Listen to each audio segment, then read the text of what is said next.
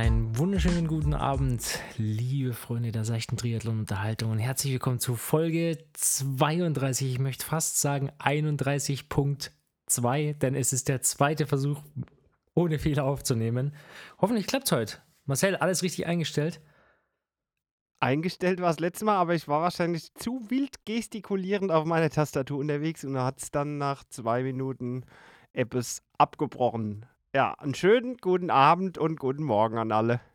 Guten Morgen für die, die es gleich äh, am Freitag Frühstückstisch Frühstück zum Frühstücksei zum. Scheuen. Ja, Ja, was machen wir denn jetzt eigentlich? Also ich hatte ja oder eine Idee, da noch die zwei Minuten reinzuschneiden. Nur eben, als ich auf dich gewartet habe, habe ich gesehen, habe ich auch gleich dann verworfen, die Aufnahme. ah, hast du ja. Beim. Schließen nicht speichern. Konnten wir ja nichts mehr mit anfangen. Ja, dann äh, ist es weg und so ist es Die eben. Frage ist jetzt eh, wie wir es handhaben. Also ist alles offen, gell? Dein Rennen, mein Rennen. Ja, wir tun jetzt einfach so, als hätten die einfach auch nie stattgefunden. Gut. Wobei du ja, das können wir ja schon noch sagen, zufrieden warst. Also du willst ja das Rennen nicht vergessen. Ich hingegen bin ja gar nicht ins Ziel. Ja, nee, lass uns äh, schon kurz drüber sprechen. Wir brauchen jetzt, Okay. glaube ich, nicht nochmal, das letzte Mal haben wir wirklich eine Stunde zehn da irgendwie gefüllt Ja. mit. Ähm, so ausgedehnt nicht machen. Ich glaube, viele äh, aus unserem Umfeld haben es auch so schon irgendwie die Race Reports gelesen, gehört. Ähm, aber ja, äh, für die, die den Podcast jetzt auch äh, regelmäßig verfolgt haben und natürlich immer so ein bisschen auch Einblicke dann in die in den Trainingsfortschritt äh, für meine Vorbereitung bekommen haben oder auch dann im Vorfeld äh, zu Ibiza hätte ich beinahe schon gesagt. So ein Quatsch. Lanzarote. Wäre ich ja fast gewesen, aber dann habe Ja. ich ja doch abgesagt, nachdem das dauernd hin, her, kommst du jetzt, kommst, Kommst du nicht. Wildcard. Hier geben wir dir wieder weg, also das nehmen wir dir wieder weg, wir geben sie dir wieder her.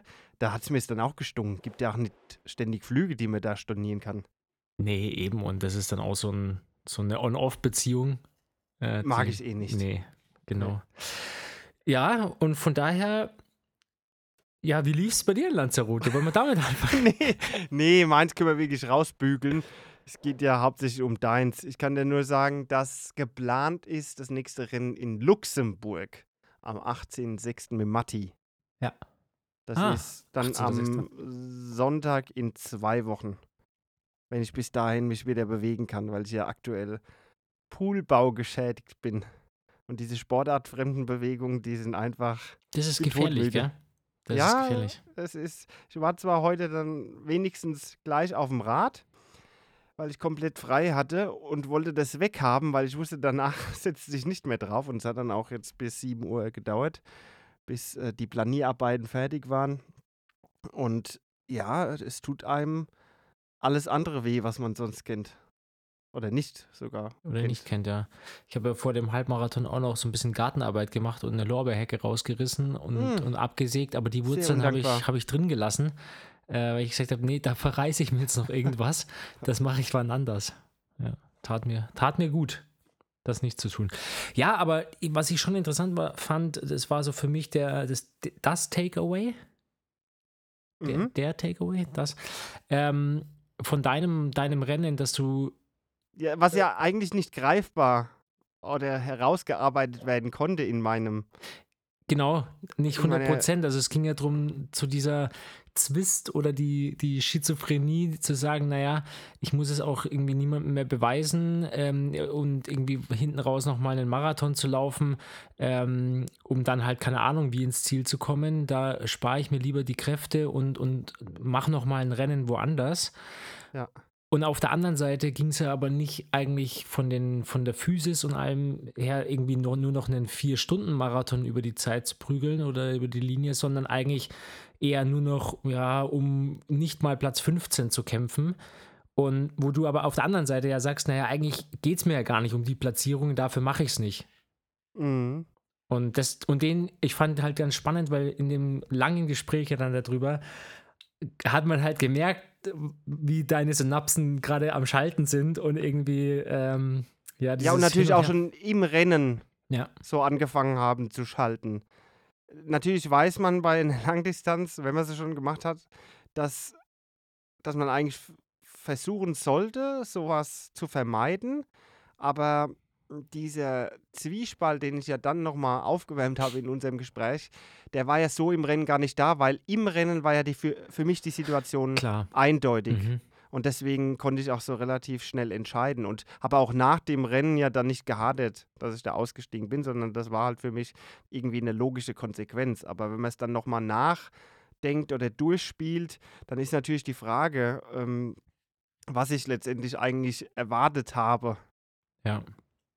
Aber am Ende war es dann letztendlich wahrscheinlich äh, irgendwie in dem Rennen platzierungstechnisch gut abzuschneiden, was aber im Training für mich, um es jetzt nochmal alles schnell zusammenzufassen, nicht der Antrieb ist, quasi dieses Motivieren über Außen, über besser sein als andere, in Anführungszeichen, das ist für mich nicht der Antrieb, warum ich den Sport mache. Da geht es ja eigentlich darum, die eigene Leistungsfähigkeit voranzutreiben und die dann in ein Resultat umzusetzen im Rennen. Mhm. Und wenn ich diesen Treiber im Rennen weiter verfolgt hätte und mich von diesen externen Einflüssen, also sprich Platzierung, gelöst hätte, dann hätte ich eigentlich konsequenterweise das Rennen durchziehen müssen, weil ich hatte auch in dem Gespräch letzte Woche ja dann auch von Leistungswerten gesprochen und die waren bis zu dem Ausstieg, was jetzt das reine Radfahren anging, mit die höchsten Durchschnittswerte. Mhm. Und dann hätte ich ja zumindest diesen Teilerfolg gehabt. Und wenn ich dann noch einen vernünftigen Marathon hätte anhängen können, dann wäre genau die Zufriedenke äh, Zufriedenheit dann gekommen nach diesem Denkmuster. Und vor allem in der Nachbetrachtung auch die Platzierung. Weil wenn ich das so halbwegs gelaufen wäre, vernünftig, was ich mir vorgestellt habe, um halt dann auch ähm, entsprechend dieses persönliche Ziel umzusetzen, oder hätte ich das umgesetzt, dann wäre auch ja äh, eine Top 15, oder also drunter Platzierung dann im Endeffekt vorhanden gewesen. Aber nur in der Nachbetrachtung, weil dann letztendlich durch die wahrscheinlich äh, Bedingungen dort vor Ort und auch der erhöhte Einsatz vom Radfahren der anderen äh, dazu geführt hat, dass halt da einige dann ausgestiegen sind noch oder Ja. hochgegangen. Ich habe mir die, die Resultate angeschaut und ich glaube, der Abstand zu Platz 15, der war dann doch relativ groß. Ja, also beim Radfahren, wie gesagt, zum Ausstieg, da war ja, das äh, wissen ja jetzt nur wir beide, weil wir drüber gesprochen haben, aber zum Zeitpunkt des Ausstiegs bei Kilometer 140 knapp war der ja 14 Minuten Mhm. Auf Platz 15 und natürlich dann, wenn du noch die restlichen 40 Kilometer heimfährst, mindestens mal noch genauso hoch, weil ich äh, eher größer, weil ich ja äh, die ganze Zeit Zeit verloren habe auf dem Rad und da holst du halt dann mit einem Sub 3 Stunden Marathon nichts mehr rein. Also äh, es ist sehr, sehr unwahrscheinlich, dass solche Leute dann äh, irgendwie 3,15 oder so laufen. Ja, genau. Also ich habe so halt geguckt. Situation. Ich hab, äh, sorry, wenn ich dich unterbreche. Ich habe eben geguckt, was der Platz 15, meine ich, war es, eben gelaufen ist. Und habe dann eben gesagt, naja, da hättest du, wärst du wahrscheinlich in einem Lauf auch nicht drunter gekommen und hättest sozusagen der letzte oder Platz 16 war es dann, der irgendwie in die Wertung ging, ähm, hättest dann sozusagen den Abstand auch nicht mehr raufgelaufen. Ah, war das dann so? Ich Ich dachte eigentlich, dass dann bis ähm, Platz, dass dann noch so sieben, acht Leute raus sind oder zumindest ähm, hochgegangen sind und dass da eine Platzierung tatsächlich wieder so um Platz 12, 13 drin gewesen wäre. Weil dann die Abstände relativ groß wurden.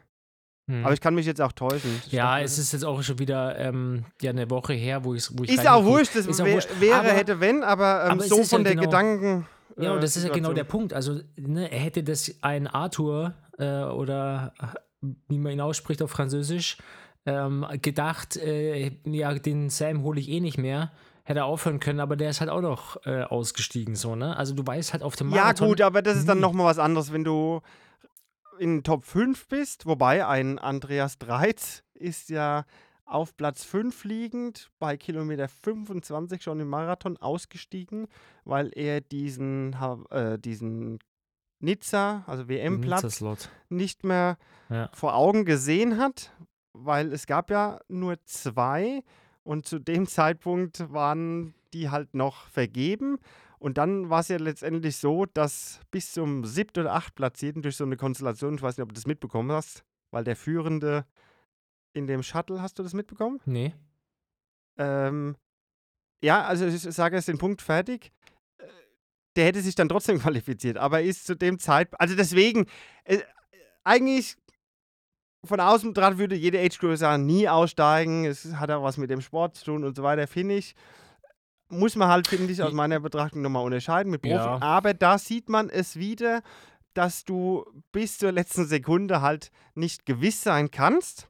Und das wurde letztendlich auch dem Dreiz zum Verhängnis, weil der Sieger, der nicht für Nizza qualifiziert war und sich natürlich qualifizieren wollte, den Platz nicht bekommen hat.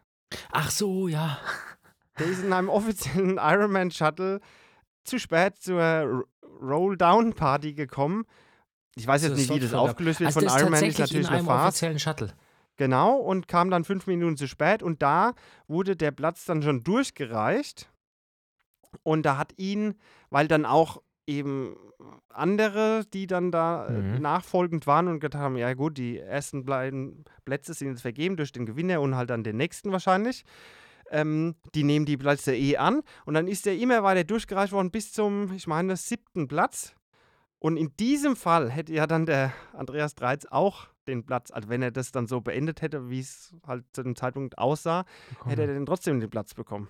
Hm. Natürlich auf Kosten des anderen, aber das ist nochmal eine separate Geschichte. Das wäre ja dann keine Schuld äh, eines Dreiz Nee. oder so, sondern es wäre das normale Roll-Down-Verfahren gewesen. Ja. Ja, also du hast gerade auch nochmal einen Punkt angesprochen, der in der Triathlon-Szene immer wieder diskutiert wird, so immer auf jeden Fall Finish. Ich glaube, das wird auch äh, so glorifiziert irgendwie und weil irgendwie die Ironman oder die Triathleten irgendwie doch so geile Typen sind und Frauen. Äh, Sehe ich halt ein bisschen anders. Also ich, ich sehe zum Beispiel nicht gerne Bilder, wenn Leute über in Hawaii oder wo auch immer über Ziellinien kriechen, weil ähm, ich denke halt irgendwie immer an Familien, die da im Hintergrund auch stehen und die da echt Angst und Bange haben, dass die Leute da bitte aber auch noch lebend von der Strecke kommen oder wenn sie Mhm. runterkommen, auch im Nachhinein eigentlich einfach keine bleibenden Schäden oder sogar, was ja in Stuttgart übrigens beim Lauf auch schon passiert ist dann, ähm, wo ja ein, ein äh, Teilnehmer im Nachhinein noch im Krankenhaus verstorben ist, ähm, wegen, also Schwächeanfall wegen der Hitze. Ähm, also das sind tragische Geschichten und ich glaube, man muss den Körper nicht so ans Limit bringen ähm, und ein Ausstieg ist jederzeit okay. Ich, auch, ob aus körperlicher oder auch aus mentaler Sicht. Man hat einfach mal einen Tag, wo man sich nicht mental über solche Distanzen auch irgendwie bringen kann und haben wir auch darüber gesprochen, wie, wie wichtig diese Komponente ist. Von daher, das, das sehe ich, das sehe ich ein bisschen anders als viele, glaube ich. Aber ja, ich, ich glaube, wenn uns einem körperlich gut geht und man auch sagt, okay, ich habe das drin, ich kann das und ich muss hier jetzt halt nicht irgendwie die Age Group gewinnen, dann rauszusteigen ist für, wäre jetzt für mich persönlich keine Option, weil ich da einfach auch zu wenig Rennen bisher gemacht habe. Aber wie du auch gesagt hast, für dich als Profi und aus den Gründen, den du startest, dann vielleicht auch eher nachvollziehbar. Das haben wir hier Ähm. jetzt noch nie, diese Folge ja aufgeführt, aber da haben wir eben ja. gegenübergestellt einen Allesklassenathlet, der halt vielleicht auch nicht regelmäßig, also einmal im Jahr oder sogar zweimal im Ja. Jahr einen Ironman macht, sondern vielleicht das auch mal nur so machen will. Da ist es eine andere Überlegung, das Ding dann ins Ziel zu bringen, weil man es mal gemacht haben will, als wenn man halt dann schon 30, 35 Ironman gemacht hat und dann auch vor allem auf der Strecke und so weiter, dass man da äh, weniger in der Situation dann diese finnische Gedanken oder finnische Ziele hat, nur um halt auf, jetzt in meinem Fall Lanzarote mal ein Finish zu haben. Ja. Das war alles ni nichts, was ich hätte abarbeiten wollen sollen oder so. Was ich hätte abarbeiten können, natürlich, weil ich ja jetzt nicht irgendwie körperlich beeinträchtigt war. Ähm, also nur im Rahmen halt des Rennens, aber jetzt nicht irgendwie gesundheitlich. Aber ich habe halt dieses Jahr, diese Saison äh, noch so viel vor und da, wie gesagt, war ja die Aussage, ich spare mir den Marathon, äh, für mich die vernünftigste Ent- Entscheidung. Hm. Ja, äh, trotzdem schade natürlich, weil in DNF drinsteht und keine Zeit sozusagen, aber, Naja, aber- aber- ist halt so. Ja, aber das ist ja jetzt auch wieder irgendwie sowas Heroisches, Hergedichtetes, oder? Weil ein DNF, äh, ja, wenn, also who cares? Also wem schadet das einfach oder für, für was dein, hat das jetzt? Nee, Ich habe gar keine Sponsorenverpflichtung oder so. Das sind ja alles so Sachen, das mag andere mehr betreffen, die dann sich irgendwie zeigen müssen oder so. Letztendlich ist es eine, Ei- also eine Entscheidung, die ich ja nur mit mir selbst Genau, ausmachen aber für muss. dich selber hast du halt jetzt keine Referenzzeit sozusagen. Ja, aber das ist ja überhaupt gar nicht, also stehe ich ja vollkommen drüber. Also das belastet mich auch nicht, dann im nächsten Rennen eine Entscheidung einfacher zu treffen, dass ich dann sage, oh, jetzt ha- hast du einen DNF und willst auf jeden Fall keins mehr und oder äh, dass ich dann da den Ausstieg erleichtere beim nächsten Mal wieder. Also das, diese Dinge, die mir da sich vielleicht äh, Gedanken. ist, ist, also, ist eine interessante Fragestellung, ja, äh, aber da, in die Richtung habe ich gar nicht gedacht, sondern ich denke immer dran, dass ich davon profitiere, wenn ich auf einer Distanz, wie jetzt beim Halbmarathon, mal wieder eine Zeit gesetzt habe und wenn es zum Beispiel auch keine Bestzeit war, sondern einfach mal wieder eine Zeit und dann Ja, aber ich, die, okay, die Zeit ist ja Schall und Rauch äh, erst recht auf Lanzarote. Es wäre natürlich Ja. dann vielleicht noch interessant gewesen, ja, marathontechnisch, was geht da oder so. Hätte ich mir aber auch dann die Chance das nächste Mal auf ein schnelles Rennen genommen. Also so kann man es dann auch sehen. Mhm. Und ich habe ja meine Leistungswerte bis zu dem Zeitpunkt gehabt. Also ich äh, wusste ja, in, wie weit ich vorbereitet fit bin. Und ob das dann, weißt du, auf Lanzarote eine 5 Stunden 25 da steht, das ist ja eh nicht vergleichbar mit irgendwas. Äh, Deswegen gehe ich da eher nach objektiveren Bewertungsmaßstäben. Das wäre jetzt zum Beispiel auf dem Rad einfach die Leistung, weil die Mhm. unabhängig von Wind oder Höhenmeter und so weiter ist. Ja, gut, auf dem Rad könntest du natürlich noch, hast natürlich dann Wert, dass du du hast in Wattbereichen bist du gefahren, ähm, da warst du eigentlich noch nicht. Auch eine gute Referenz. Naja. Ja. Ich habe da einen Aber gesehen, jetzt- übrigens Belgier, Sybren Bel Belde oder Bailde, Belde, Sybren Belde, noch nie gehört in meinem Leben. Er startet offiziell als Profi, deswegen steht er mit dir in der Liste. Er hat auch ein DNF. Jetzt pass auf, der ist geschwommen, eine Stunde 15 und ist dann Rad gefahren 6 Stunden 43. Ist dann auch, hat dann entschieden, let's call it a day. Ich hatte schon mal so ein Erlebnis, das müsste eins meiner ersten Profirennen gewesen sein. Ich glaube, es war sogar schon Südafrika oder irgendeins der Rennen. Und da ist ein Ehemann oder ein Partner von einer relativ guten, glaube ich, Profi-Triathletin Athletin gestartet, auch als Profi. Also nur um wahrscheinlich gleiche Wettkampfbesprechungen, Anmeldeverfahren und so weiter zu Mhm. haben. Und das war auch so ein Kandidat, der dann so regelmäßige Finishzeiten von 12 bis 14 Ach so. Stunden hatte. Ja. Aber den kannte ich jetzt auch nicht, Nee. den du mir gerade genannt hast. Na gut. Und einer, Also, jetzt haben wir ja schon wieder 18 Minuten. 18. Jetzt kommen, machen wir noch äh, Ja. ein paar Minuten über Stuttgart. Über Stuttgart, genau. Ähm, ja, kurz mal sortieren, genau. Wie kann man es am kürzesten zusammenfassen? Also äh, Zielzeit äh, von unserer virtuellen, nee, ähm, mal angedachten ähm, auf Zeit, Zielzeit, auf die wir trainieren, ja eine Stunde 20, wo wir dann auch schon während dem Training also festgestellt haben, trotz dass ich eigentlich verletzungsfrei ja durchgekommen bin, ähm, äh, dass das in fünf Monaten auch eng wird, dahin zu kommen. Nicht unmöglich. Und ähm, dass da schon ein guter Tag auch dann, dann äh, sein muss an dem 21. Bedingungen waren eigentlich, würde ich sagen, sehr gut. Sonnig, warm, aber nicht zu heiß. Und ich bin fit, total fit, also von mein- meinen Wehwehchen, die ich vorher hatte, in das Rennen gestartet. Von daher auf der Seite keine limitierenden Faktoren, muss man erstmal sagen. Und bin am Ende mit einer Stunde 24 und 40 Sekunden ins Ziel gekommen, was für mich absolute Best, neue Bestzeit ist. Ich glaube, sechs Minuten von meiner, also offiziell gemessenen Bestzeit nochmal runtergenommen. Und demnach erstmal voll zufrieden. Da steht auch eine Top, ähm, also neue Bestzeit auf den 10 Kilometer Split drin. Von daher war es äh, ein erfolgreiches Rennen, auch wenn am Ende nicht ganz dahin gekommen, äh, wo, wir, wo wir uns das mal ausgedacht haben. Also, Und auch Das eine Neuerung noch, was Mhm. mir hängen geblieben ist aus letzter Woche, dass du gesagt hast, durch diesen etwas höheren Geschwindigkeitsbereich, dass du bei so einer großen Veranstaltung auch in ganz anderen Läuferabschnitten unterwegs warst, weil es da einfach wesentlich dann dünner war. mhm. äh, du hast ja dann gesagt, äh, Top 60 oder Genau, so mit der 58, Zeit? ja. Also ich bin. was auch eine neue Erfahrung dann Ja, für dich war. Genau, also ich bin die ersten 10 Kilometer ja mit der ersten Frau mitgelaufen. Also die dann später das Rennen auch gewonnen hat, übrigens zwei Astreihen gleiches Blitz gelaufen ist. Also die hat das, Das Tempo war dein angeschlagen. Ja, mein Hase, da bin ich dann schön im Windschatten hinten rein. Äh, und habe nur gehofft an der Stelle, als ich mal kurz vor ihr war, dass sie sich nicht an mich orientiert, weil ich bin im Zweifel der, der, der das nicht konstante Tempo läuft. Aber die hat es äh, souverän durchgezogen und da hatten wir eine coole Gruppe. Ähm, das waren dann so vier Leute äh, und f- fünf Leute und da haben wir echt super Pacing gemacht. Und deswegen auch so eine geile 10 Kilometer Zeit. Und das waren, also die 10 Kilometer haben richtig Bock gemacht. Die sind ein hast du ja auch gesagt, dass es, weil du ja über Zipperlein und so auch kurz gesprochen hast, da auch irgendwie so ein mm, Wettkampfgefühl dann da war, gell? Also Ja. quasi auch ein bisschen dann erholter f- durch dieses leichte Tapern, was wir gemacht haben, auch vielleicht ein paar Kohlenhydrate geladen, dass das die ersten paar Kilometer dann schon relativ einfach für das hohe Tempo ging, was ja auch deutlich unter dem Zieltempo war. Genau, die, ich glaube, 1,33 oder so angelaufen, den ersten Drei- Kilometer. 3,33. Äh, 3,33, genau. Ja. Ähm, und 3,40 den zweiten oder so. Ähm, wobei ich auch die Strecke erkannte und wusste, dass dann auch nochmal äh, zwei Anstiege kommen, wo man auf jeden Fall Sekunden liegen lässt. Also die, die muss man irgendwo reinholen, um dann auf dem 3,50-Schnitt zu bleiben. Das wusste ich schon.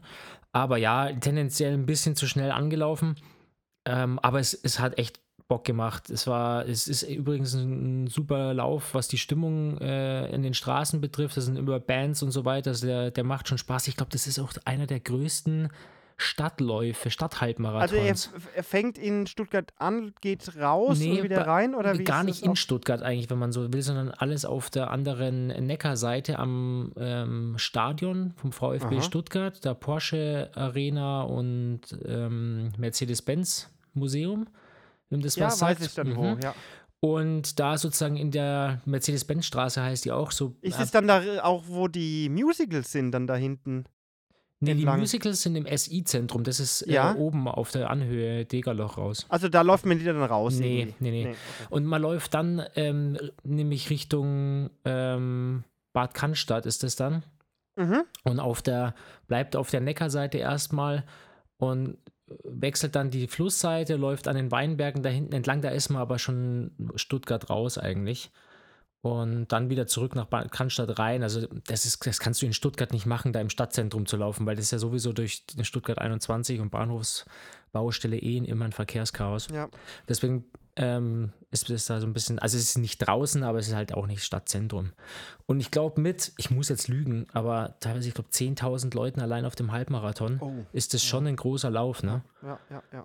Ähm, aber das sind keine verifizierten Zahlen, das habe ich bloß im Vorhinein im Radio gehört. Haben auch Inline-Skater, Rollstuhlfahrer, Kidsläufe, also alles Mögliche. Und ich glaube, nur auf dem Halbmarathon sind es knapp 10.000 oder so schon gewesen. Ja, und ähm, genau, also es lief halt echt geil. Ab Kilometer 11 dann, das war so der, der also es ist auch richtig cool, ab Kilometer 10 steht einmal eine Uhr, also du hast deinen 10 Kilometer Split direkt rausgestoppt.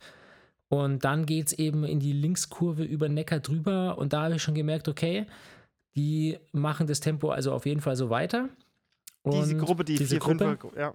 und ab Kilometer 11 habe ich dann das erste Mal ein bisschen drosseln müssen, bin so auf den Viererschnitt, würde ich sagen, runter.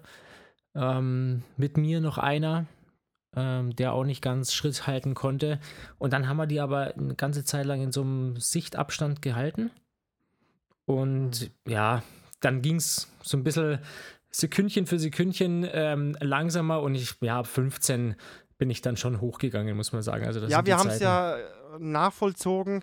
So nach Kilometer 14 wurde die Zielzeit dann positiv, gell? Da war unser Mhm. Break-Even-Point, Genau. wo es sich dann in die andere Richtung verschieben hat, äh, verschoben hat. Also zwei Drittel warst du noch auf Kurs. Was aber Was sich ja auch, schon mal ganz gut wollte anhört. gerade sagen, also der Puffer war ja jetzt auch klar, dass er äh, nicht, nicht groß sein wird, ähm, sondern dass ich da spitz auf Knopf, wenn überhaupt das Ding laufen kann. und dass ich dann bis Ende 14, 15 den, den Puffer gehalten habe. Also das heißt, ja, noch sieben Kilometer. Ähm, vielleicht auch noch mal ein bisschen, das hatten wir auch besprochen, mental vielleicht noch ein bisschen einen anderen Push, dass ich schon ein bisschen zufrieden war, dass so eine geile 10 Kilometer Zeit da steht. Ähm, und vielleicht. Ja, und halt auch dieses nicht vorhandene Wettkampfgefühl bisher. Ja. Also es war ja auch nicht so, dass du in der Wettkampfvorbereitung da mal 210er gelaufen bist, um da mal zu schauen, äh, wie fühlten sich jetzt 3,45 oder so an über 10 Kilometer. Hattest du ja alles nicht und vor allem auch äh, der Halbmarathon war ja auch schon wieder ein Jahr lang her. Mhm. Und den bist du ja dann tendenziell schonender gelaufen. Ja. Würde ich mal sagen, so von der Einstellung her. Weil unser Tempo war ja schon. Äh, für deinen Leistungsstand dann auch ambitioniert und wie du sagst, eher so ein Ritt auf der Rasierklinge. Ja. Und wenn man das nach betrachtet, muss ich ja sagen, dass eigentlich ab so 11, 12 Kilometer es angefangen hat, äh, schwer zu werden. Und das ist ja auch die Distanz, die in den Trainingsläufen am ehesten hinkommt, wo ich dauerhaft auf Belastung gelaufen bin. Ne? Also mhm. wenn du jetzt sagst, dreimal drei Kilometer in Race Pace mit zwischendrin einem Kilometer ein bisschen langsamer, dann kommst du am Ende nämlich bei zwölf Kilometer das raus. Kannte der Körper, das kannte der Körper. aus dem Training, genau. ja. Ja. ja, und danach eben nicht mehr und das ist halt äh, ja eine Muskelerinnerung und auch mental, die da vielleicht auch gefehlt hat. Und ja, aber ich habe es halt runter äh, abgespult dann noch, musste dann in den Verpflegungsstationen auch ähm, den Schritt ein bisschen verlangsamen, immer wieder verschluckt dann oder so. Und dann habe ich mir dann die, in Anführungszeichen. Hast du dich veratmet vielleicht mal wie mein ehemaliger Veratmet nicht, nee. Ist eine Ausrede wert? nee, die ist, ja, die ist ja schon. Ganz, ganz offen verwendet. sprechen, dann werden es schon mal zwei, die ich kenne, die sich beatmen. Und nee, und habe dann gar nicht so zum Rechnen angefangen eigentlich, sondern gesagt, okay, ich mache jetzt noch das, was ich kann und war dann echt noch überrascht irgendwie, dass ich doch noch so gut im, im, im Rennen liege, weil ich gefühlt äh, Fünfer, Fünfer Schnitts gelaufen ja, bin und dachte so, Gott, jetzt überholt mich Ja, aber ähm, man muss halt dazu sagen, ein Drittel da hast du schon noch viel verloren, ja. Also wenn wir das jetzt so sehen, vier Minuten auf das letzte Drittel, das ist eine Welt, aber du hast halt dann schon den Puffer. Also die mhm. ersten 14 Kilometer bist du halt im Schnitt auch äh, schon sehr gut gelaufen. Und dann hat halt das, was dann noch reingehauen hat, nicht mehr ganz so extreme Auswirkungen gehabt. Jetzt in der ja. Gesamtschau. Ja. Genau. Ja, Gut. aber ich meine, wie gesagt, 58. Es wurde dann noch ein Platz korrigiert von 57 auf 58. Ähm, ist mir wurscht die Platzierung, aber nur mal so als, ähm, als Gefühl, also von so vielen Teilnehmern mit der Zeit läuft, kann man da schon, ich sage jetzt mal, vorne mitlaufen in den Top 100. Das kann auch nicht jeder. Also ich bin zufrieden. Ich glaube, jeder, der äh, 1,24, 1,25 laufen kann, kann damit mehr als zufrieden sein. Das sind schon. Mhm ähm, also wenn man halt auch weiß, was man trainieren muss, um dann ohne Talent, um dann irgendwie da nochmal noch mal schneller zu sein. Also von daher, geiles Rennen, war ein cooler Tag. Schön. Hat Spaß gemacht, ja. Jetzt ist halt die Frage, was nun? Nein, jetzt kommen erstmal andere Dinge. Ja, du hast noch Challenge Waldsee. Challenge Waldsee, ja genau. Warst du mal wieder Radfahren oder äh, ist noch die Mallorca-Form vorhanden? Äh, ich habe, doch, ich war letztens eine 110er fahren. 110 äh, Kilometer. Mit deinen Kollegen da, gell? Genau. Habe ich was gesehen. Ja. Und ja, hier auf der Rolle. Ähm, auf dem Zeitfahrrad dann, auf der Rolle? Genau. Weil du musstest ja da, ja genau, an die Position wieder so ein bisschen. Genau, das, das Zeitfahrrad steht aber jetzt auch schon seit einigen Wochen wieder auf der Rolle. Eigentlich ah. seit, seit ich das Rad für, für Mallorca gepackt habe, habe ich das Zeitfahrrad draufgebaut. Ja. ja. Ja, und da ist natürlich jetzt spannend, was ich da auf dem Halbmarathon dann machen kann, weil das ist eine flache Strecke, ne? Vier Runden um den See. Ja, ganz flach ist sie nicht. Also ganz sie geht aus nicht. der Wechselzone. Warst du schon mal dort? Ja, ja, also äh, beim Rennen ja, die nicht. geht leicht Urlaub. ansteigend auf der ersten Hälfte und bis ja. da hoch zu diesem ähm, Bauernhof oder was da ist. Und dann geht es ja zwei Kilometer da Richtung Stadion und so wieder runter. Genau. Also es ist nicht ganz flach. Ja, jetzt keine brettebene Strecke, ja, aber nee, es Aber es gibt so zwei Kilometer, wo es so hoch und runter geht. Hm? Würde ich sagen. Aber sonst um See. Genau. Schöne Strecke. Schöne Strecke. Natürlich mit einer anderen Radvorbelastung dann nochmal, aber ich, ich hoffe mir jetzt schon, dass ich da. Was ist denn deine Bestzeit da? Oder was läufst denn du da sonst auf Mitteldistanzen? Äh, ich glaube, eine 1,34 bin ich da mal gelaufen. Oh, das ist aber doch ja auch schon dann ja. sehr nah an deiner Ja, Solo-Bestzeit gewesen, der damaligen, ja. ja das müsste, müsste jetzt nochmal nachschauen, ob das St. Pölten war. Bin ich mir gar Ah, nicht die ist ein sicher. bisschen kürzer, ein Pölten.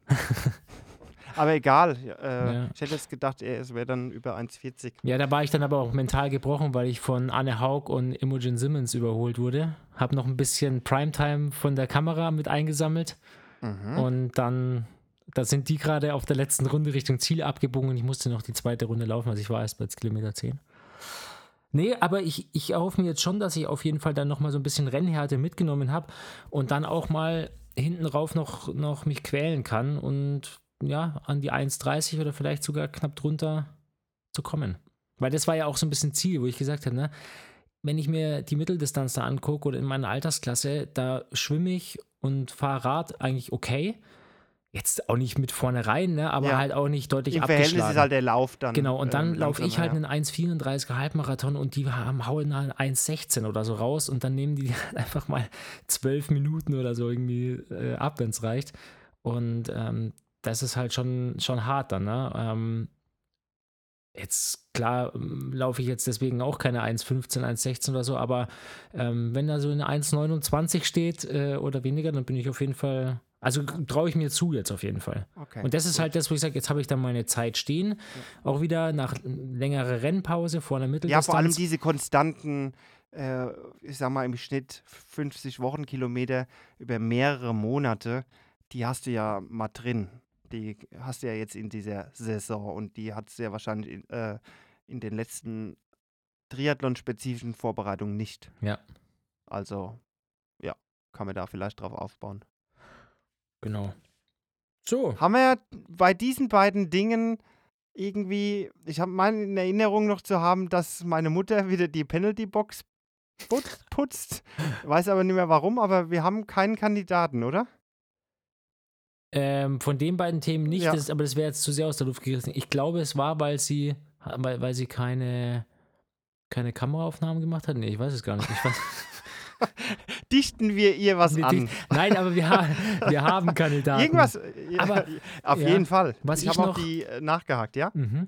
Was ich noch, äh, ja, zu der Story kommen wir gleich, da bin ich gespannt. Was ich aber noch habe zu dem Lanzarote-Rennen, das fand ich interessant. Ein Fact, dieser Arthur, weißt du, wie man den spricht? Horso? Horso ich Nee, nee, ich weiß auch gar nicht, wie man schreibt. Also ich habe das nur Also wie so Horse? beiläufig mitbekommen. Wie Horse, das Pferd und dann AU noch. Mhm. Also wie auch immer, Arthur, ich nenne ihn jetzt Arthur, der wird ja auch von dem Herrn Laidlaw. Senior trainiert, ne? Ja, ja, der Vater Der Vater. hat da irgendwas mit zu tun. Aus der Trainingsgruppe habe ich irgendwo gelesen, von den Late Lows. Genau, wird von, von Sam, nee, Sam's Dad, genau, ich weiß nicht, wie er mit Vornamen heißt, Mr. Laidlaw. Breitling, Breitling, Breitling. Laidlow. Genau, ja. So. Ja. Das Kommen wir jetzt ich- zu den ernsten Themen. Und dann ist mir Ach noch so, was okay. aufgefallen, bevor Ja. wir eins, das ist auch so ein Small Fact. Neben, der wurde ja bei, bei Magnus Ditlev schon immer äh, diskutiert und das habe ich bei Laidlaw jetzt auf den Bildern auch Trink? gesehen.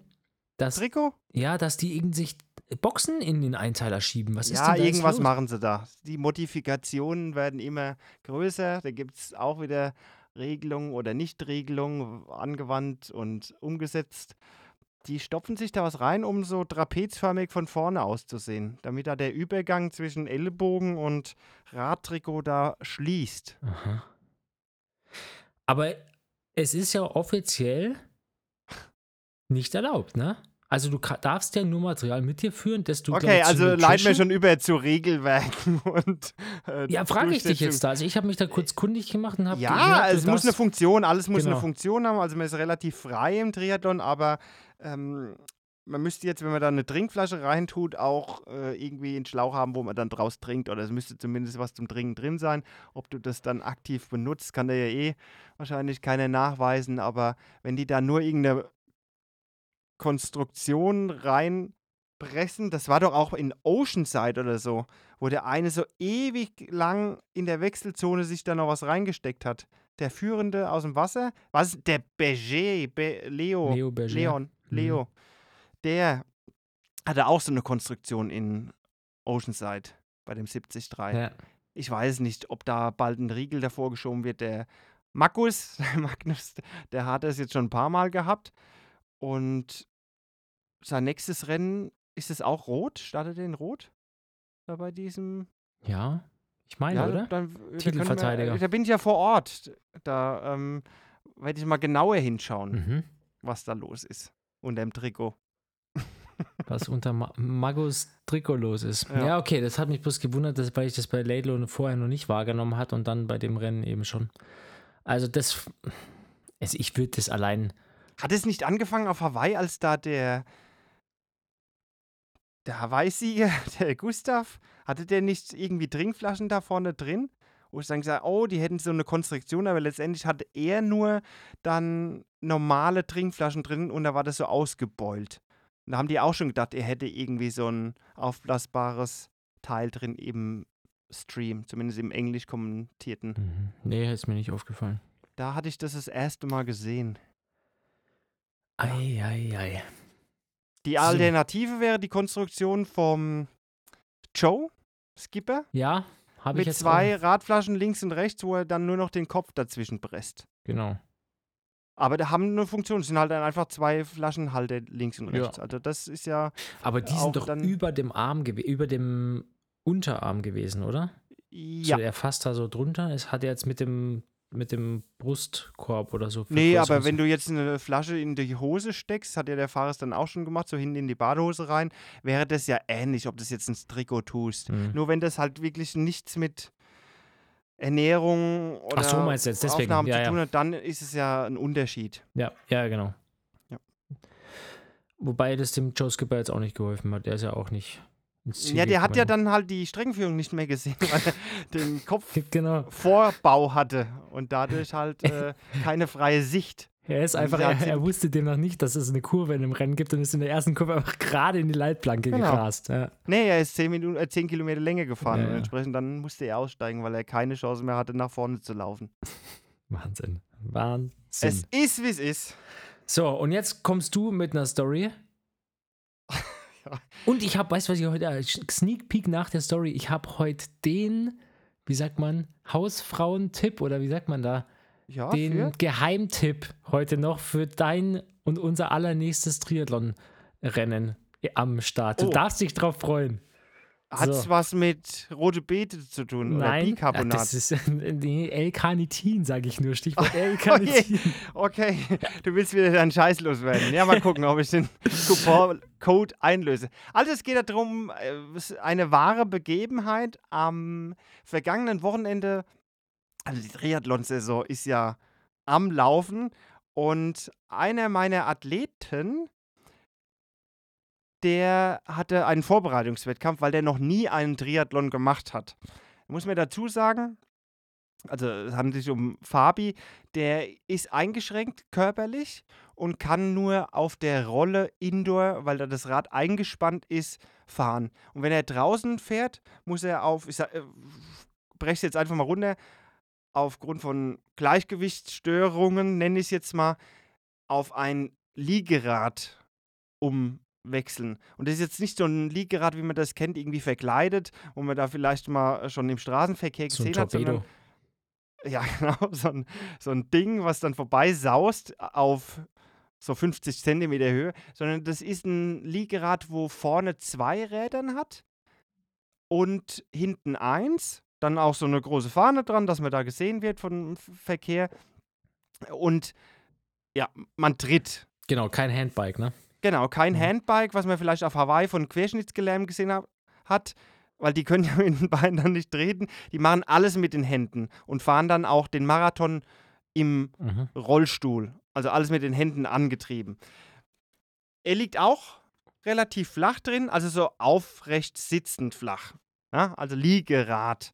Was das jetzt genau für ein Typ ist. Also es ist eher ein Trike, würde ich sagen. Drei ja, es ist Räder. schon nochmal, ich, ich durfte das ja mal testfahren, als wir da so ein, Community-Treffen gemacht haben. ja, Und äh, ganz liegend ist es nicht. Also du hast nicht so diese komplett horizontale, du musst dann so den, das Kinn auf den, Nack- auf, den, auf den Brust nehmen, sondern du sitzt schon ein bisschen aufrechter, ne? genau. Also es ist nicht so wie diese Handbike-Position, wo Ja. du nur nach vorne so schaust, wie du sagst, mit Kinn auf die Brust, sondern ähm, man, man ja, sitzt eher, aber die Beine sind natürlich ins Pedal so Ja.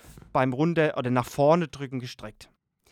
egal, diese Konstruktion hat er und warum erst der Triathlon?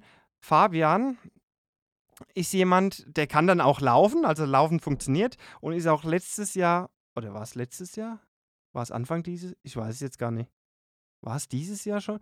Auf jeden Fall im Vorfeld auch seinen ersten Marathon gelaufen, erfolgreich. Funktioniert super, hat sich auch ähm, dahingehend super verbessert, koordinativ, was das Laufen angeht, weil das auch am Anfang relativ du warst da dabei, Ich oder? war dabei. Können wir ja so offen sprechen.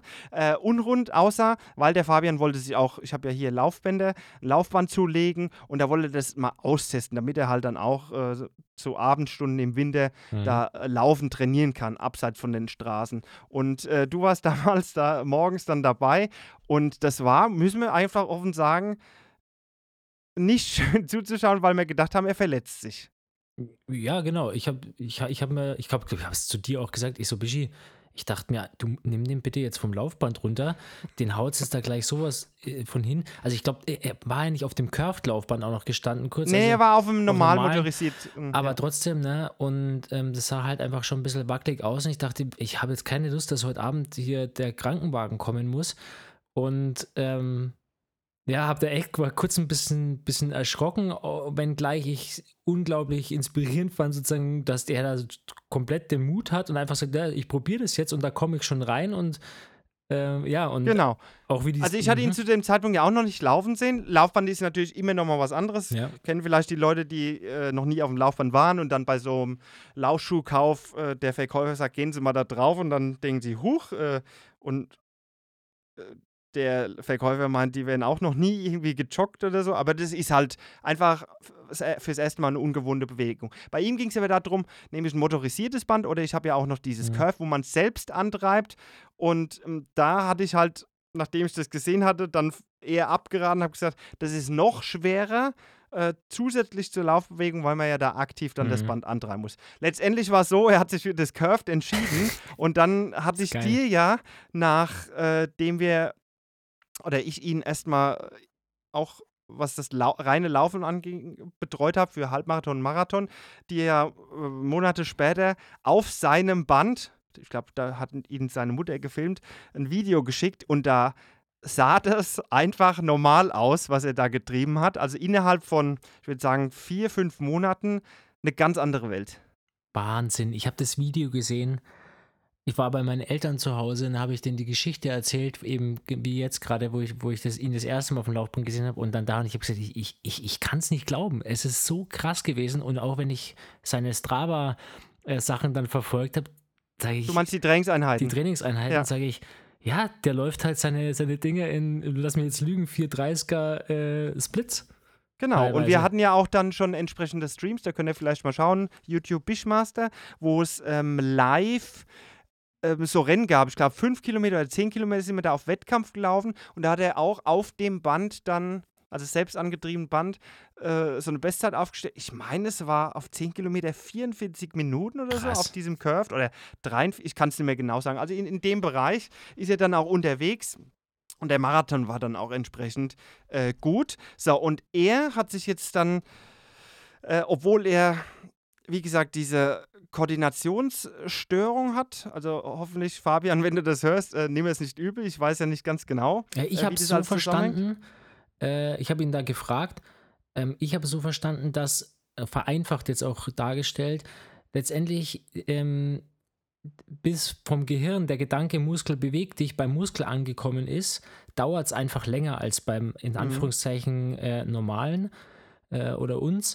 Und dadurch wirkt es, ähm, als, als ist er unkoordinativ unterwegs, aber letztendlich ist sozusagen nur der, der Nervenimpuls Ja, die Ansteuerung. verlangsamt. Die Deswegen hat er auch, Ansteuerung, das war dann auch die Sache mit, den Schwimmen, mit dem Schwimmen, Mhm. was er ja dann auch äh, letztendlich sich selbst und auch unter Anleitung beigebracht hat und beigebracht gebracht bekommen hat, ähm, dass auch dort, das ihm natürlich zum Verhängnis wird, zum einen koordinativ wesentlich anspruchsvoller als das, was man Mhm. kennt beim Laufen und dann Radfahren, ähm, dass er dann auch eben diese, vor allem diesen festen Muskeltonus, den er durch diese unkontrollierte Ansteuerung hat, ihm dann auch zum Verhängnis wird, erhöhte Krampfgefahr und so weiter und dann halt auch ähm, ja, das koordinativ entsprechend umzusetzen.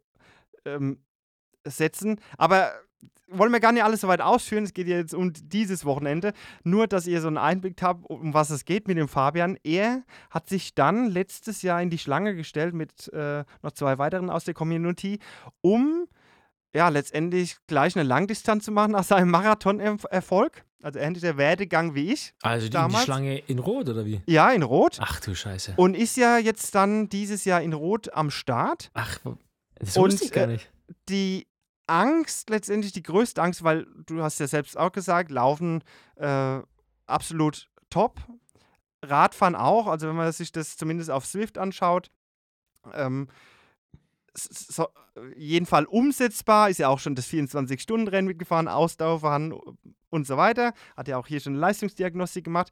Aber wie es halt die Triathleten kennen, aber bei ihm noch wesentlich verstärkter, die, das, das Schwimmen Mhm. die Umsetzbarkeit. Da hat er sehr, sehr lange gebraucht, um mal Strecken, kann vielleicht auch der eine oder andere nachvollziehen, länger als eine Bahn ähm, ja, zu absolvieren. Und bei ihm hat es halt noch wesentlich länger gedauert, weil er da einfach halt durch diesen noch erschwerten, äh, ja, diese Bewegungssteuerung und dann Umsetzung ins mal nicht so aufwendige Schwimmen, dass ihm das so schwer gefallen ist und das halt sehr lange gedauert hat, dass er da irgendwie ausdauernd schwimmen kann. Und da stand halt immer das, dem, äh, wie sagt man, Demokles, Dema das Schwert, Damokles. Damoklesschwert, was über ihm hing, ähm, ja, der, des Zeit-Cut-Offs über Mhm, ihm. mhm.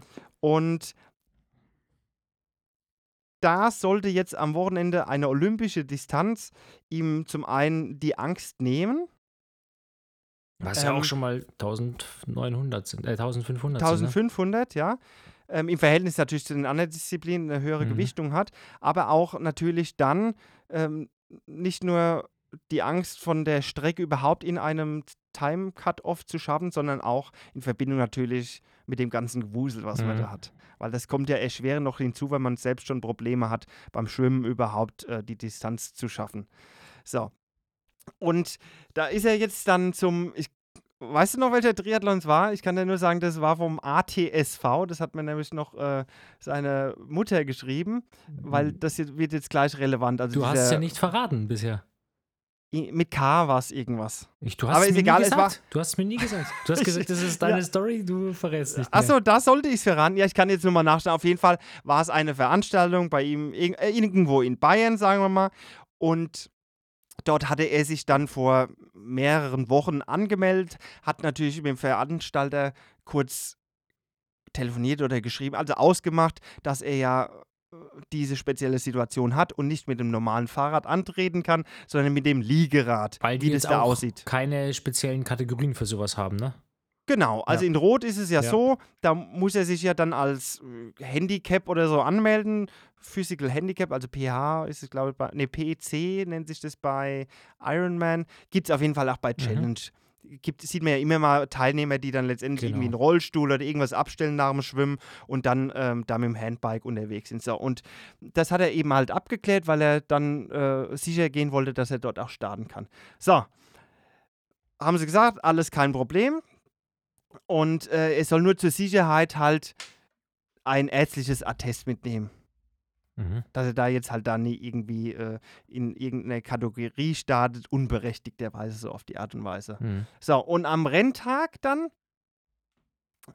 war es dann so, dass der Kampfrichter, also man muss unterscheiden zwischen Veranstalter und Kampfrichter. Mit dem Veranstalter war alles ausgemacht. Jetzt hast du da so einen äh, vom Verband einen Kampfrichter, dass der ihn letztendlich nicht in die Wechselzone lassen wollte, weil nach Reglement Liegeräder verboten sind. Also die Satzung sagt, Liegeräder sind verboten. Also beim Bike-Check-In sind wir jetzt, ne? Ihn Beim Bergcheck-In, Mhm. da trifft man ja, Ja. in der Regel erstmal auf den Wettkampfrichter, die dann irgendeinen Heldenverschluss eigentlich bei uns so.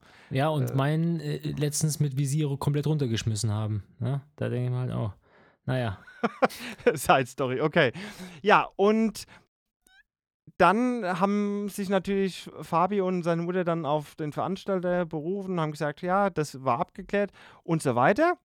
Und, äh, der Wettkampfrichter hat halt immer nur, kennst ja, dass dann Mhm. da auch keine große Diskussion ist, wenn dann jemand äh, da schon ablockt, kein großes äh, oder kein Weiterkommen und dann wurde halt nur gefragt, ja, warum die Liegeräder verboten sind und dann kam jetzt äh, nicht dann wieder das Argument, ja, gemäß der Satzung, sondern äh, da kam tatsächlich eine Herleitung und da hieß es, Liegeräder sind so niedrig, sie könnten übersehen werden und damit eine Gefahr für die anderen Teilnehmer sein. Obwohl ja der Fabi eher sichtbarer ist, der hat ja sogar so eine gelbe Fahne da Mhm. hinten am Ding, was nicht aerodynamisch ist. So für uns Cracks. Ja. Und da kann halt er als Kampfrichter, keine Ahnung, was er da für Aufsichtspflichten hat oder belangt werden kann, er könne da keine Verantwortung übernehmen, wenn was passiert. Mhm. Und da hat dann der Vorstand gesagt, weil das ja hin und her ging, muss ja vorstellen, Fabi eh schon mega Ja, aufgeregt klar. und Angst vor dem Wettkampf vom allerersten Triathlon, ob das überhaupt klappt mit dem Schwimmen. Bei ihm natürlich nochmal verstärkte Situation. Ähm, musste das dann halt noch deichseln da mit seiner Mutter und der Veranstalter hat dann gesagt, er würde dann für Fabis Start den, die Verantwortung nehmen. Jawohl. Und dann fragte, also der Veranstalter, einer der Guten, ja. da hat halt die Mutter noch gefragt, ja, warum dann, wenn Liegeräder halt übersehen werden, warum dann ein Start in Rot erlaubt ist, weil da Ja, darf ja. er ja auch starten. Ähm, da müsste das gleiche Regelwerk dann gelten nach DTU. Äh, Und da war dann das Argument, ja, da gibt es eine eigene Wertung für Handicap-Athleten. ja, genau. Und wenn sie eigens gewertet werden, dann werden sie auch besser gesehen von den anderen Athleten, Ah! lieber Marcel. Mann, Ja, okay, du hast den, den Bogen schon äh, gespannt, den ich nicht verstanden habe und Fabis Mutter. Okay, verstehe ich. Und der ATSV, Da also sieht der man halt, ich bin äh, Tra Trainerlizenz C-Inhaber, ne? Ich Ja, ja, und das verstehst diese ich- ich- Konstrukte. Ich, Ich merke schon, bin gebrainwashed. völlig durch. ähm, dann hat der Veranstalter sogar noch gesagt, ja, wir können ihm sogar eine eigene Wertung einrichten, das ist kein Problem. Was ja wieder entkräftet dann Ja, das ja. Argument Ja, vom genau. Kampfrichter. Und dann hat der Kampfrichter gefragt, ja gut, also ich weiß nicht, ob er gut gesagt hat, auf jeden Fall, ob er ein ärztliches Attest hat, um das scheinbar abzuklären, hat er ihm gegeben und hat es nie mehr gesehen und war letztendlich auch nicht relevant. Also es wurde auch gar nicht ja anerkannt, Ja. weil es für die Entscheidung keine Rolle spielen würde, sagte der Kampfrichter. Ja? Und er würde dem Fabi jetzt den Zugang zur Wechselzone verbieten und nimmt entsprechend keine Verantwortung. Und der Fabi musste dann seine Startnummer abgeben und durfte nicht in der offiziellen Zeitnahme teilnehmen. Und er ist dann sozusagen nicht im Rennen, in dem offiziellen Rennen sichtbar. Also er ist sozusagen als unsichtbarer Teilnehmer nur quasi privat, ist ja eh eine private Veranstaltung, aber äh, läuft dann als privat unter dem Veranstalter seinem Obhutsrahmen oder Mhm, ich weiß nicht, mhm. wie ich es jetzt beschreiben soll, weil es ja eh so eine komische Situation ist. So, und der Vorstand hat dann eben nochmal offiziell den Start erlaubt und hat dem Fabi sogar eine eigene Wechselzone nahe der Ziellinie T1 Bester Mann, der Typ. ja, eingerichtet. Also es war eine Spannung dann zwischen allen drei Parteien, wobei halt äh, Fabi, Mutter und Veranstalter ja, auf einer Wellenlinie waren. Und dann war es so, dass beim Radstart der Kampfrichter an der Linie dann stand, beim Ausstieg. Und ähm, auch diese Zeitnahme, zeitgemäß hat das irgendwie übernommen. Mhm. So. Und da hat er dann Fabi angekündigt, dass er ihn qualifiziert, äh, disqualifiziert, Mhm. weil er es halt nochmal seine Aussage durchsetzen wollte, weil er ja gesehen hat, dass der Fabi jetzt schwimmt und, und mit seinem Liegerad das sich auf die Strecke macht, ja. Aber scheinbar wollte er es halt ihm nochmal reindrücken. Fabi wusste es dann eh nicht und ist einfach losgefahren. So, und dann kam es zu der Situation auf der Radstrecke, dass der Kampfrichter, das musst du dir mal vorstellen, ja, als hätte nichts zu tun, dem Fabian hinterherfährt, wir haben sogar Da ein gibt's ein Bild, ne? Beweisfoto, ja, fährt dem Fabian hinterher und disqualifiziert ihn dann nochmal mit einer roten Karte, weil er keine Startnummer hatte, die er ihm vorher abgenommen hatte. Ja. Das musst du dir mal vorstellen, wie da jemand gepiesackt wird aufgrund Unfassbar. ja, ich weiß nicht, auf, aufgrund was? Aufgrund von Bescheuertheit und Obrigkeitshörigkeit, weil es irgendeine Regel gibt, aber die letzt gar nicht relevant war für ihn. Ja? äh, um nur irgendwas halt durchzusetzen. Also überhaupt gar kein Fingerspitzengefühl oder irgendwas. Äh, einfach nur, ja, blind, sage ich mal. So, und das war eigentlich schon die Story. Am Ende war es so, es gab ein Zieleinlaufvideo, wo dann sogar vom Team dieses Veranstalters der Fabian nochmal extra begrüßt wurde. Vielleicht war sogar am Mikrofon dann der Vorstand. Ähm, hier unser Handicap-Athlet Fabian Rottenmeier und, und, und, und, und. Hat dann sogar eine eigene Urkunde noch mit Kategorie ausgedrückt bekommen. Also äh, super herzlich und nett, ja. Hätte ja auch gar nicht so sein müssen, ja, ja, dieses in Anführungszeichen Bromborium, sondern wenn der vernünftig hätte starten können und so weiter. Alles prima, fertig. Er wollte eh nicht in die Wertung, er wollte nur an einem Wettkampf teilnehmen mit seinem Handicap. Fertig. So.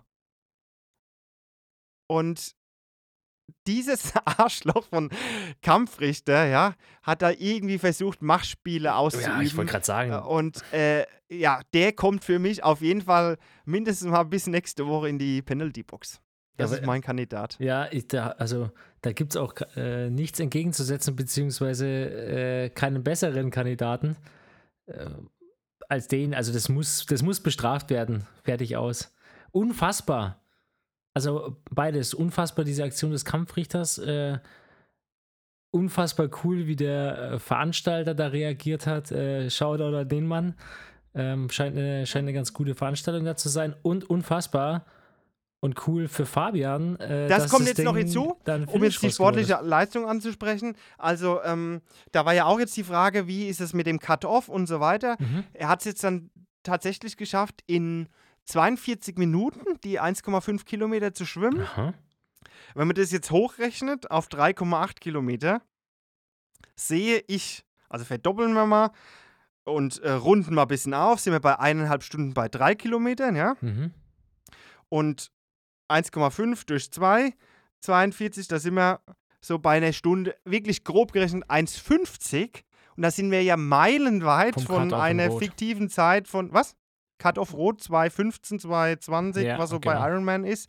Und selbst dann würde ich behaupten, dass ein Felix und Team in so einer Situation nicht wie Ironman bei zwei Stunden, sagen wir mal, der Cut-off war bei zwei Stunden 15, dass bei zwei Stunden 15, 20 Sekunden da äh, jemand aus dem Rennen nehmen. Mhm. Zumal ich glaube, dass sein Start auch relativ früh sein wird. Ist ja oft so, dass ja. erst die Profis starten, dann Sub 9 die alten Herren ab 65 und da sind, glaube ich, die Handicaps schon dabei. Dabei, ja.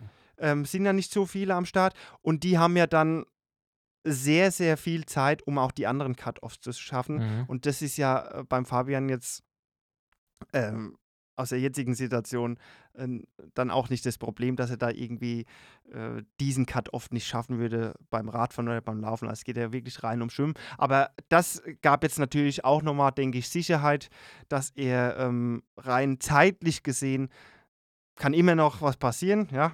In Rot äh, irgendwie eine Situation, die vielleicht wesentlich anstrengender ist als mhm. jetzt dort bei dem Wettkampf, aber ähm, dass das auf jeden Fall machbar ist, was vor, ich würde sagen, noch vor drei Monaten wirklich sehr, sehr in den Sternen stand. Und letztendlich habe ich ihm immer gesagt, äh, die Challenge Rot fällt und steht mit dem Schwimmen bei ihm. Mhm.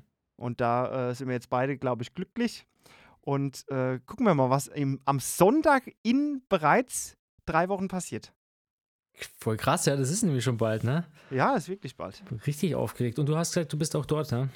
Ich werde dort sein, ja, und die Athleten anfeuern. Und äh, vielleicht, das muss ich noch mit Fabis Mutter absprechen. Ich weiß nicht, ob die da irgendwie ein Agreement haben, weil oftmals wird ja dann im Vorfeld bei den Handicap-Athleten irgendein Betreuer gestellt. Also ich weiß nicht, ob das dann die Petra umsetzen kann oder so, aber da würde ich mich dann vielleicht auch äh, anbieten, dass ich dann nicht nur auf dem Fabi dann auch positiv einwirken kann, sondern ihm dann vielleicht in der Umsetzung auch helfen kann. Mhm was jetzt da äh, vielleicht Wechsel oder Richtung Schwimmt. Aber da ist er ja nicht eingeschränkt, ja. Also, dass man da jemand oder ihn dann zu Wasser lassen muss oder bringen muss, weil er nie laufen hat er ja alles nicht. Ja. Es geht ja letztendlich nur um die Fahrradsituation, wo er da. Nee, ich glaube halt, gerade ihn da nochmal so ein bisschen drauf vorzubereiten. Bei so Aber einem das können wir halt. quasi auch geschickt verbinden, dass man sagt, okay, er bekommt eh einen Betreuer abgestellt, Hm. dann übernehme ich das und kann das dann in Form als Coach Ja, dann ja. vielleicht noch positiv. Aber das müssen wir alles noch sehen, da habe ich mich noch nicht informiert.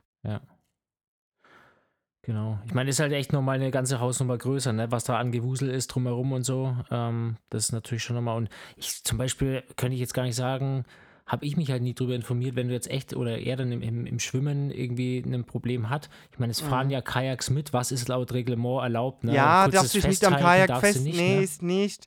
Ähm, in Rot hast du die Möglichkeit, das führt nicht zur Disqualifikation, also habe ich noch nicht mitbekommen, da kannst du zur Not wirklich da am Kanal mal rechts raus. Mhm.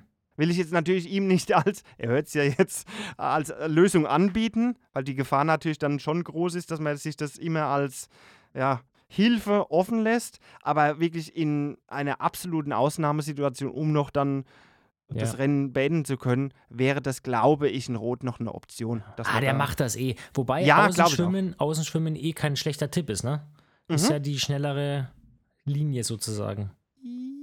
Ist heißt- das so? Ja, es heißt wohl, dass.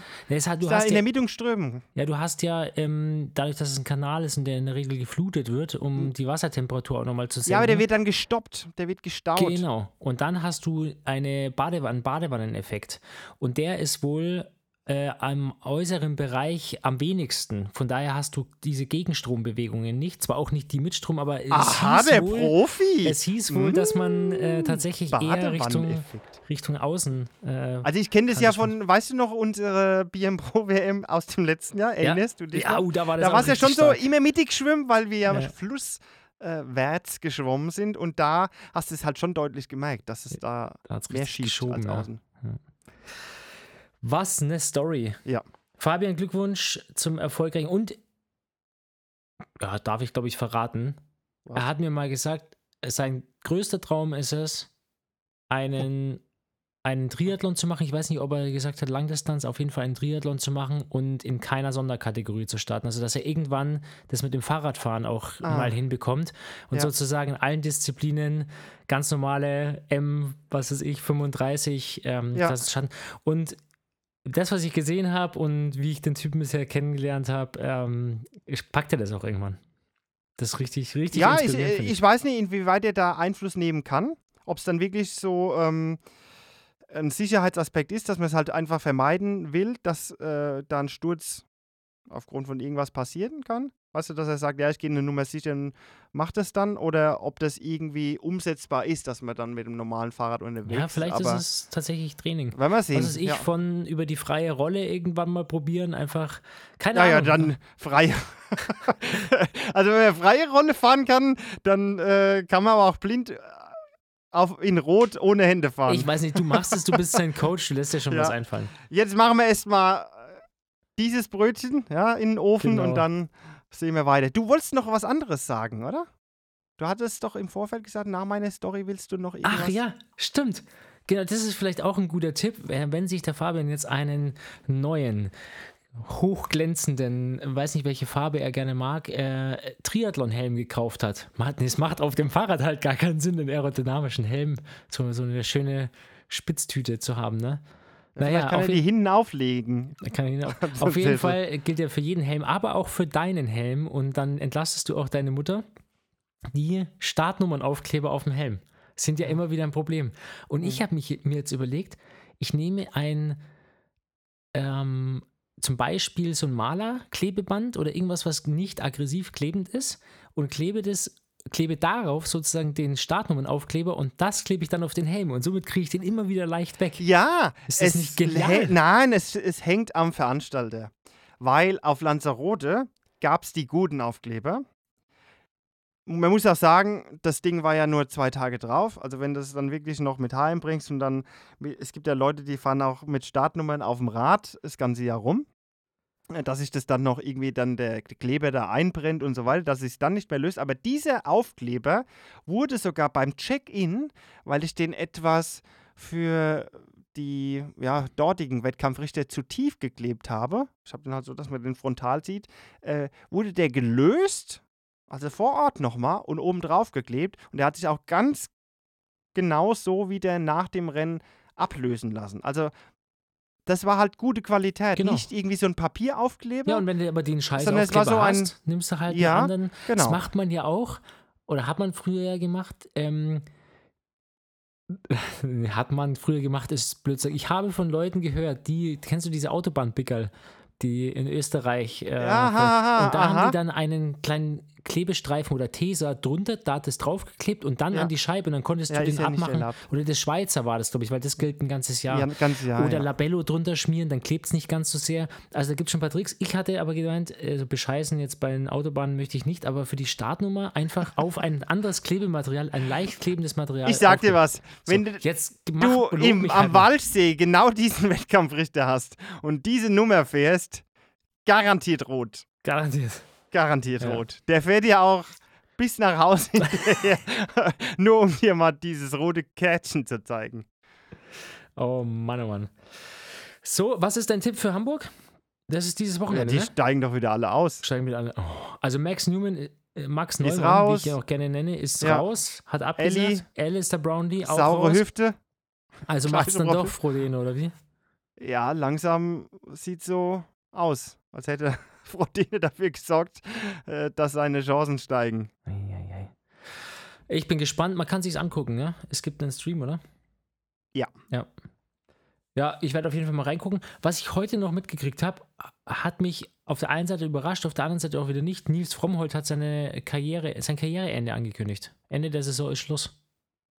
Ach, jetzt komplett. Ja. Ja, ich habe schon irgendwie sowas mir gedacht, dass er jetzt äh, dann langsam aufhört, aber dass es jetzt dann so abrupt kommt. Ja, ich hab, äh, auf seinem. Instagram äh, hat er einen Post gemacht, ähm, wie gesagt, die Saison noch. Äh, Ja. Sein Start in Rot steht ja eh so ein bisschen. Äh, Verletzung Verletzung, ja. Er ja, wird wahrscheinlich nicht fit bis dahin. Mhm. Und hat jetzt eben gesagt, danach ist Feierabend. Ja, Ja. soll ich mal sagen, ich überlebe sie alle. irgendwie. Also, egal welchen Namen ich jetzt aufzählen würde, die habe ich alle überlebt. Also so die ganze Ära, Rälet, Stadler, äh, was kam da? Lothar ist damals noch parallel gestartet. Jetzt hier, das waren ja schon dann die jüngeren, Nils Frommholt und so weiter. Jan Raphael und Markus Fachbach, die waren ja dann so in meinem All alle weg. Gut, die haben es wahrscheinlich richtig gemacht ähm, und gurgeln nicht mehr rum wie ich, aber äh, ich muss halt hier auf mein Plastikholz klopfen. Was Verletzungen angeht, bin ich halt auch wirklich ähm, vernünftig und gesegneter. Ja. Oder, oder ein bisschen Kenn deine. Verletzungshistorie nicht.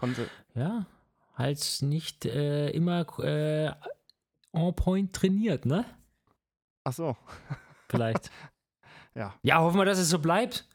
Ja, ich meine, äh, ich, ich glaube, er hat auch, er hat viele, viele Jahre in dem Sport jetzt verbracht, gute Jahre gehabt. Ich glaube auch viele schlech ja, auch alle schlechte Jahre. ewig lang schon dabei Ja, durch ja. die Kunst Kurzdistanz. So, ich würde sagen, der war bestimmt auch 15 bis 20 Jahre Ja, dem Sport verbunden. Ja. Dementsprechend also was auch- Leistungssport angeht. ja, dementsprechend auch ein paar Jahre, wo es einfach nicht so gelaufen ist. Äh, für ihn Wusstest auf- du, Ja, dass nein. ich mit dem Nils war ja schon Top 10 auf Hawaii. Ja, Ich meine Platz 8 bis, also so 6 Sowas, bis ja. 8 irgendwo so in dem Bereich. Und dass ich dieses Rad, was er da gefahren ist, ihm abgekauft hatte, 2000, ich meine 16 war es. nee, das wusste ich nicht. Das war das, Das äh. Canyon. Das, ja, ja, das war das du hast Canyon. ein so ein Canyon mal besessen. Ja, hör doch mal zu. Schwarz. Der hatte eine eigene Lackierung damals. Da war so ein Berliner Bär drauf. Also so, es war schwarz ja, ich- mit Gelb, Mhm. weil ja schwarz-rot-gold so, ja. Und dieser Bär war nämlich rot. Berliner Bär. Und da hatte ich dann, ich glaube, ich habe hier beim heimischen Lackierer den dann weggemacht, weil ich natürlich keinen Bezug zu Berlin hatte, Ja. aber hatte dann dieses schwarz-gelbe Canyon und bin auch damit damals 2016 in Rot gestartet. Ach schon. Ja, und habe es dann irgendwann mal, äh, wie so viele Räder, verkauft. Ja, komisch, dass es dann nicht mal bei mir im Keller stand, ne? Ja, da haben wir uns noch nicht gekannt. Aber äh, die Wahrscheinlichkeit wäre sehr groß gestanden, ge ge gewesen, dass, dass du es abgegriffen hättest. Ja. Hätte sein können. Ja, witzig. Ich kenne das Rad. Jetzt, wo du es beschrieben hast mit dem, mit dem Berliner Bär, das hat er auf Hawaii gefahren, siehst du mal. Ja. Ja. Naja, gucken wir mal, äh, was er noch für Rennen macht. Er hatte, glaube ich, auch so ein Belastungsasthma oder so, hat er mal irgendwie bekannt gegeben. Mhm. Ähm, ja, gut. Ähm, hat noch mal, hat er in Rot noch mal richtig performt, ne? Da haben sie sich doch alle für ihn so gefreut, weil er. Ja, er hatte doch mal rot gewonnen. Ja, ja, das sowieso. Ja. Und dann ähm, kamen so ein paar schlechte Jahre und ist er dann nicht in Rot auch wieder aufs, aufs Treppchen? Kann sein, dass dann noch Mit mal Patrick Lange, wo Patrick Lange gewonnen hat, ist er dann nicht Dritter geworden so, müsste ich jetzt nochmal nachschauen. Auf jeden Fall, ja, äh, einiges, einiges mitgenommen und erlebt in Jo. seiner Karriere. Gut. wieder.